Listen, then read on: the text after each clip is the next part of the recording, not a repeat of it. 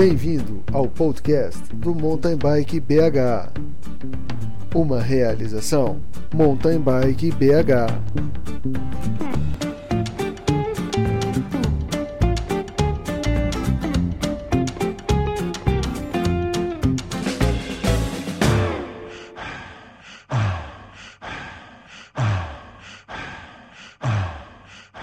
Olá, amigos do podcast Mountain Bike BH. Sejam muito bem-vindos. No episódio de hoje, vamos conversar com um ciclista que, como muitos, seguiu um caminho até usual para os amantes das bicicletas. Tornou-se mecânico. O que não é usual é até onde esses caminhos o levaram. Nascido em Juiz de Fora em 1978, Ricardo Lima começou no mountain bike aos 14 anos e hoje vive em Tallinn, na Estônia. Já tendo participado de diversas etapas de provas de nível mundial, Ricardo tem muito a nos contar sobre sua trajetória e seu ponto de vista acerca de vários aspectos do esporte. Ricardo, em primeiro lugar, muito bem-vindo, né? Conta pra gente um pouco da sua história. Como foi sua trajetória como mecânico de bicicleta, do seu início em Juiz de Fora até chegar em Tallinn, na Estônia?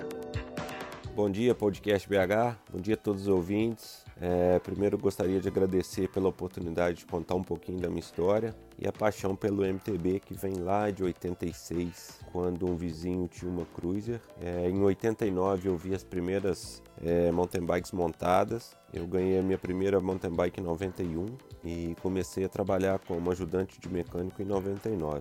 É, durante um bom tempo eu trabalhei com um dos melhores mecânicos da minha cidade. Em 2015 eu comecei meu próprio negócio. É, eu tinha uma Kombi onde fazia as visitas em casa, é, fazíamos também a limpeza de trilhas, construção de pistas. E em 2016 é, foi o primeiro bike café da cidade com uma pista de pump track nos fundos. Nesse mesmo ano eu fui para o Mundial de MTB na República Tcheca, é, apesar de uma tentativa em 2014, mas eu fiz a melhor escolha que foi ter ido para o Mundial sendo que eu tinha a opção de fazer um, um curso de, de, mecânica que gastaria quase a mesma coisa. Eu considero que foi a melhor escolha porque ali abriu as portas para o que eu posso dizer que vivo hoje. É, eu não falava muito bem inglês e um ano depois eu fui morar nos Estados Unidos, fui aprender um pouco de inglês e lá eu conheci minha esposa, que é estoniana, e por isso eu tô, hoje eu moro aqui na, na Estônia. Ricardo, você atua como mecânico nas principais competições internacionais da UCI, correto? Dá uma ideia para os nossos ouvintes de quais são as competições nas quais você já trabalhou como mecânico. 2019, com a atleta estoniana Marilis Motos, foram duas Copas do Mundo, Itália e Suíça. 2020, Juliana Morgan, é, uma Copa do Mundo e um Mundial. 2020 ainda com Albert Morgan no primeiro Mundial de MTB. 2021, Raiza Gulão, duas Copas do Mundo, uma na Alemanha e a outra na República Tcheca.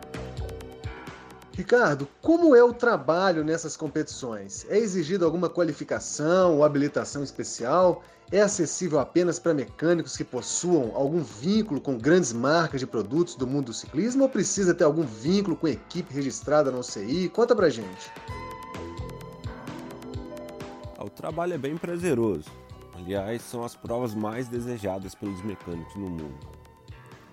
Qualificação vai além das habilidades de mecânico, preciso ser comunicativo, entender um pouco das regras, às vezes resolver os lances de credenciais e estacionamento.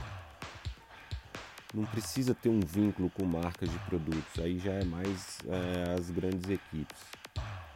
É, e sobre a equipe registrada na UCI, o que muda é a credencial. É, o time recebe uma placa de TIM, onde o mecânico ou o team manager tem acesso à pista durante os treinos junto com, com os atletas. Qual é o maior desafio, na sua opinião, que um mecânico enfrenta nessas competições? Bom, eu nem considero tanto uma, um desafio, mas um ponto assim, mais difícil que eu, que eu posso falar seria a adaptação com o atleta, considerando que eu trabalho em algumas provas só durante o ano, diferente de alguns times que já vêm participando de provas e trabalhando com os atletas durante um bom tempo. Existe alguma participação que você tenha feito em algum Mundial ou Copa do Mundo que foi excepcionalmente marcante para você? Seja pelas disputas que você presenciou, pela atuação do atleta que você acompanhava, ou algum momento de seu trabalho que você considera que foi especial? A etapa de 2019 em Val de Sole, a atleta conseguiu sua melhor colocação na Sub-23, com o 12 lugar e após a prova já tinha os comissários da UCI aguardando para que eu pudesse levar a bike para o raio-x, onde a bike passou por um teste antidoping mecânico. É, assim como a primeira prova de EMTB, o Mundial em 2020, e o 2021, a honra de trabalhar com a Raíza, onde buscávamos a vaga olímpica, é, dependendo dos pontos da, da UCI com as etapas da Copa do Mundo. Em 2022, o Brasil vai receber pela primeira vez uma etapa da Copa do Mundo de mountain bike. Considerando a sua experiência em competições na Europa e o fato de você ser brasileiro e conhecer o país com seus potenciais e limitações, o que, que você espera dessa competição?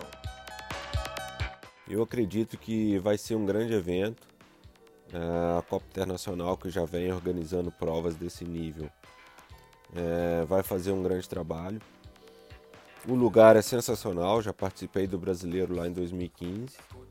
Mas por enquanto a gente não pode comparar com as provas aqui da Europa, que já tem é, mais de 20 anos, né? Sediando a, as Copas do Mundo e os Mundiais.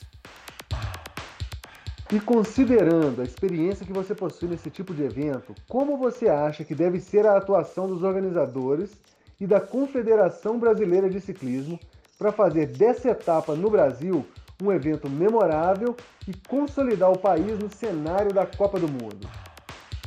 Ah, fugindo um pouco aí do, da minha atuação, né, vou palpitar aqui que os organizadores precisam seguir um, um protocolo exigido pela UCI, onde não foge muito de evento para evento. Ah, tem a questão da transmissão, ah, as áreas, as áreas de atleta, as áreas de expositores, é, estacionamento separado de atleta para espectador. É, tem que seguir também os protocolos é, dos patrocinadores, é, visibilidade, nome, os obstáculos com os nomes dos patrocinadores. Quanto a CBC, eu fica fora também, eu não eu não tenho acesso, eu não tenho contato, eu não, eu não participo de nada que é ligado à CBC, então fica difícil responder o que a CBC tem com esse evento. É, geralmente, as, pelo que eu entendo, as instituições, eu não sei como é que eu posso chamar a CBC, mas as federações nacionais não têm tanta influência assim é, em eventos como a Copa do Mundo e Mundial, a não ser o registro dos atletas. Ricardo, caso algum atleta tenha interesse, queira contratar seu serviço para competições ou alguma temporada de treinos na Europa, como é que ele deve fazer para entrar em contato contigo? É, a única opção por enquanto é através do meu Instagram, I am Rick Mehank. Pode deixar lá uma mensagem que eu respondo todas. É, podemos estudar as possibilidades durante as Copas do Mundo, é, conciliar aí o meu trabalho junto com os atletas e um pouquinho de diversão, curtir o bike park, os bike parks da Europa, enfim, tem muita opção legal para a gente poder fazer. E não só atletas também, deixar isso aí bem claro, né? Não, é, não atendo só atletas, mas quem tiver interesse de participar, de vir para um evento, ou de rodar de bike por aqui, pode contar com o meu apoio. Obrigado a todos, valeu!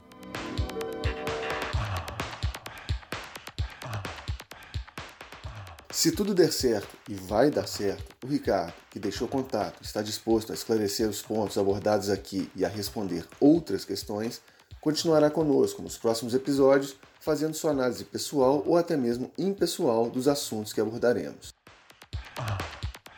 Essa participação do Ricardo foi realizada de forma remota devido a questões de fuso horário, sendo possível graças a um trabalho de conexão internacional do podcast Mountain Bike BH.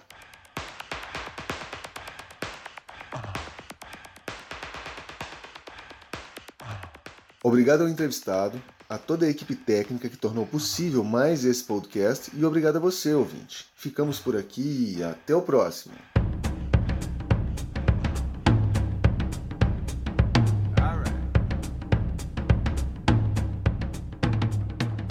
podcast do Mountain Bike BH.